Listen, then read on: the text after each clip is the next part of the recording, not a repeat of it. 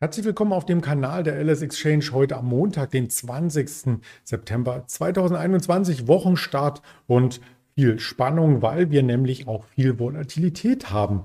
Und genau darüber möchten wir gleich sprechen mit folgenden Themen.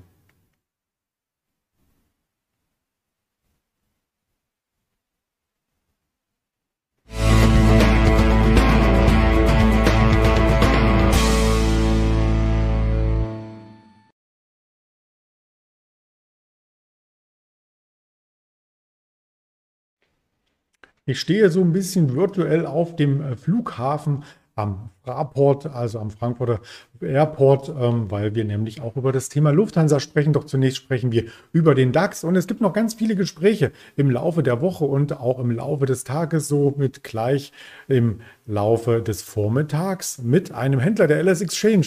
Und der ist noch gar nicht quasi darauf vorbereitet, dass ich mit ihm spreche. Ich weiß den Namen somit noch nicht, freue mich aber drauf, ganz unbekannterweise. Wir haben nämlich hier ein großes Team zur Verfügung, was uns mit Erfahrung bereitsteht und direkt aus dem Handel immer wieder Impulse mit in den Kanal streut. Impulse gab es auch am Freitag, Verfallstag, dreifacher Verfallstag, Hexensabbat, wie es so schön heißt, starke Bewegung am Verfallstag, ähm, hat hier Einzug gehalten. Zunächst ein neues Wochenhoch und das lag bei 15.791 Punkten. Von da an ging es abwärts, weil auf der Oberseite gibt es auch die große Range sozusagen, also die Bandbreite zwischen 15.300 und 15.800. Bis 15.300 sind wir nicht nach unten gefallen, zumindest nicht am Freitag. Da möchte ich nichts vorwegnehmen, aber wir stabilisierten uns am Tief des Monats September, was auch schon im Juli öfters mal auf der Tagesordnung stand. Eine Bandbreite von 336 Punkten und man sieht dann hier quasi die letzten beiden Wochen zusammengenommen, in welcher engen Range wir notierten und wie stark dann auch die Kerze zu werden ist, die wir am Freitag zum Verfallstag gesehen hatten. Sie hat nämlich komplett die Woche umspannt, umrahmt, neues Wochenhoch und Wochentief innerhalb eines Handelstages. Man kann ja auch sehr gut erkennen, wenn sich dieser Druck auf der Unterseite fortsetzt, dann könnten wir bis zur 15.300, vielleicht auch bis zur 15.090 nach unten laufen. Also das ist alles eine Frage des Momentums am Ende, ob dies so geschieht. Und ja, das Volumen am Verfallstag war schon sehr hoch und zwar das drei- bis vierfache. Man sieht es an den Umsätzen und man sieht es auch am Volumen selbst, wie viele Aktien gehandelt wurden. Das hatte nämlich einen speziellen Grund, nicht nur den Verfallstag, sondern das hatte auch den Grund, dass wir hier eine DAX-Umstellung hatten, eine Umstrukturierung, auf die komme ich gleich zu sprechen. Zuvor der Blick noch auf die Monatsperformance, die ist bisher rot. Also statistisch einer der schwächsten Börsenmonate ist der September und letztes Jahr war sogar der Oktober noch viel, viel schwächer. Aber wir haben bisher der Statistik ähm, sehr, sehr gut entsprochen, indem wir den September noch nicht in die Pluszone bekommen hatten. Seit zwei Wochen arbeiten wir daran. Zum Monatsstart sah es kurz danach aus, aber ja, nun gab der Markt auf der Unterseite dann nach und nach ab und das sieht am Montagmorgen nicht viel anders aus. Fear and Creed, was kommt aus den USA nach? Auch da Wochentiefs, auf denen der Markt geschlossen hat. Insbesondere der Nasdaq geriet noch einmal stärker unter Druck am Freitag. Dennoch Fear and Creed als CNN-Index der verschiedenen Marktteilnehmer auf mentaler Ebene zusammengefasst. Da gibt es gar nicht so viele Angstemotionen. Also der Stand ist letzte Woche unverändert geblieben. Wir schwankten immer zwischen 34, 39, so in dem Bereich. Also leichtes Angstlevel, aber eben immer noch im neutralen Bereich, möchte ich meinen. Also von daher kam noch gar kein Ungemach nach. Ähm, aus Asien auch nicht am Morgen, denn China, Japan sind geschlossen. Montag, Dienstag hier äh, Feiertag. Und damit sind wir beim Hauptpunkt, der uns heute beschäftigen dürfte, neben der Charttechnik natürlich die DAX-Aufsteiger. Ich habe alle zehn Werte einmal hier aufgelistet die sind nicht alphabetisch geordnet, sondern äh, vielmehr in Richtung Marktkapitalisierung ein Stück weit. Die Airbus ist damit das Schwergewicht, was in den DAX äh, reinkommt. Die Zalando, ein Modehersteller, die Siemens Healthineer, ein ehemaliges Spin-off von Siemens Simrise, der Geschmacksstoffhersteller, der in ganz vielen Nahrungsmitteln vertreten ist. HelloFresh, damit hier quasi ein zweiter Konzern, der im Nahrungsmittelsegment aktiv ist. Kein reiner Lieferdienst für frisches Essen, also auch wenn es so klingt, HelloFresh, sondern naja, wobei, es ist so frisch, man muss es sogar noch zubereiten. Also es ist kein Fertigessenslieferant wie eine Delivery Hero, sondern man muss das Ganze noch zubereiten. Sartorius, ähm, Klinikbetreibung ähm, und Porsche, die dürfte uns bekannt sein, damit der vierte Autowert im DAX 40 jetzt ab heute. Die Brandtag uns auch bekannt. Puma, Kleidungsmittel oder Bekleidungshersteller wie Adidas, so ähnlich der kleine Bruder sogar, wenn man das ganze Familie etwas aufrollt und Kia gehen aus dem Biotech-Bereich. Das sind die zehn Aufsteiger und am DAX selbst ändert sich von den Punkten her dadurch nichts. Das hatten wir letzte Woche besprochen mit dem Roland. Es ist quasi nur mathematisch noch einmal ähm, neu gemixt. Äh, die Gewichtung von den bisherigen 30 DAX-Werten sinkt dadurch. Natürlich, alles wird angepasst. Und ja, ich glaube, dass der DAX dann auch weiterhin ganz normal laufen sollte. Also, dass man hier durch diese Indexumstellung erst einmal keine ähm, technischen Schwierigkeiten hat und auch als Anleger keine Schwierigkeiten hat. Man muss einfach dann auf 40 Werte schauen. Eine News aus dem Aktienbereich habe ich auch noch herausgearbeitet. Das ist die News bei der Lufthansa. Die Lufthansa hat nun endlich, muss man sagen, eine Kapitalerhöhung beschlossen.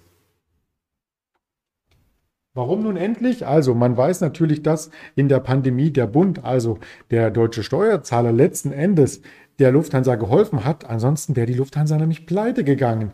Der Konzern braucht dennoch weiter frisches Geld. Das möchte er bei den Aktionären einsammeln, weil er mit dem Geld auch ein wenig die Hilfen tilgen möchte. Also der Lufthansa-Konzern möchte das gar nicht, dass der Staat so ein starkes Gewicht hat. Das ehrt ihn erst einmal und mit einer über mehrere Milliarden stattfindenden Kapitalerhöhung soll dann der Staat als Miteigentümer so ein Stück weit wieder aus dem Konzern herausgelöst werden. Der Bruttoemissionserlös soll insgesamt 2,14 Milliarden Euro betragen. Das ist mitgeteilt worden am Wochenende. Die Anleger, die jetzt Lufthansa-Aktien haben, die können bis zum 22. oder vom 22. September bis zum 5. Oktober die neuen Aktien kaufen zu einem Preis von 3,58 Euro. Und damit wird dann die Kapitalerhöhung vollzogen.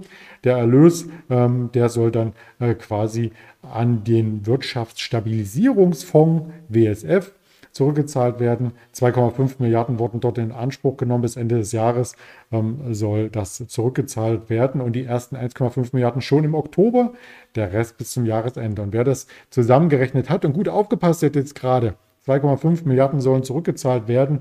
Bei der Kapitalerhöhung kommen aber nur 2,14 Milliarden rein.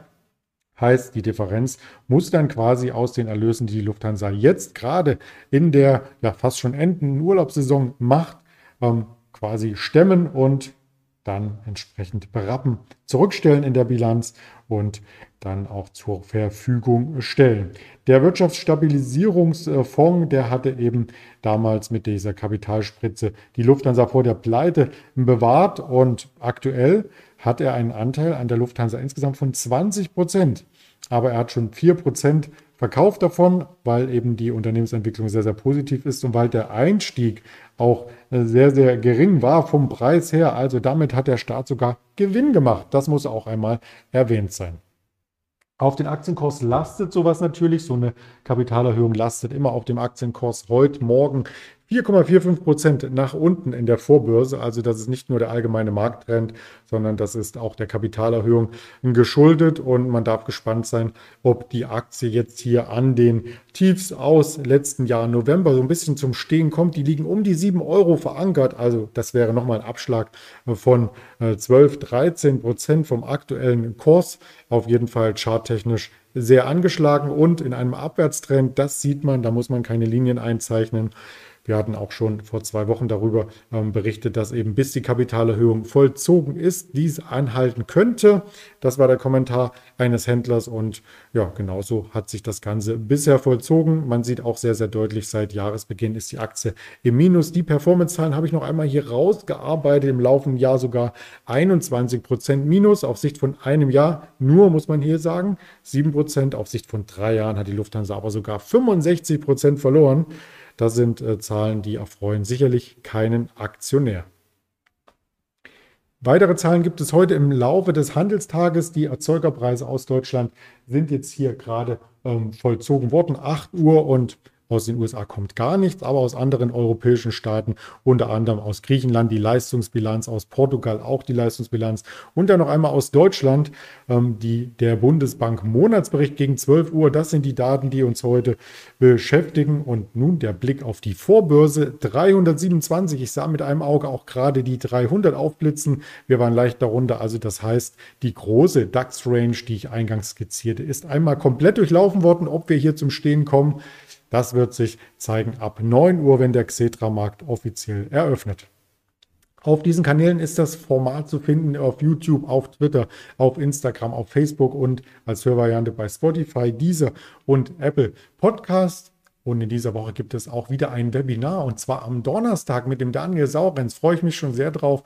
Der Link wird noch erstellt zur Anmeldung. Den gibt es ab morgen dann quasi hier über die Präsentation, über den Kanal noch einmal für Sie hereingereicht. Da soll es darum gehen, Bundestagswahl am Wochenende, am Sonntag. Welche Aktien profitieren von welcher Regierungsbildung? Also es bleibt spannend bei der Regierungsbildung, es bleibt spannend am Aktienmarkt. Was möchte man mehr? Den Kanal abonnieren, gerne auf LS Exchange hier auf YouTube oder auf den anderen angeschlossenen Social Media Kanälen. Einen Daumen, ein Like hinterlassen. Ich freue mich drauf. Bis später, Ihr Andreas Bernstein.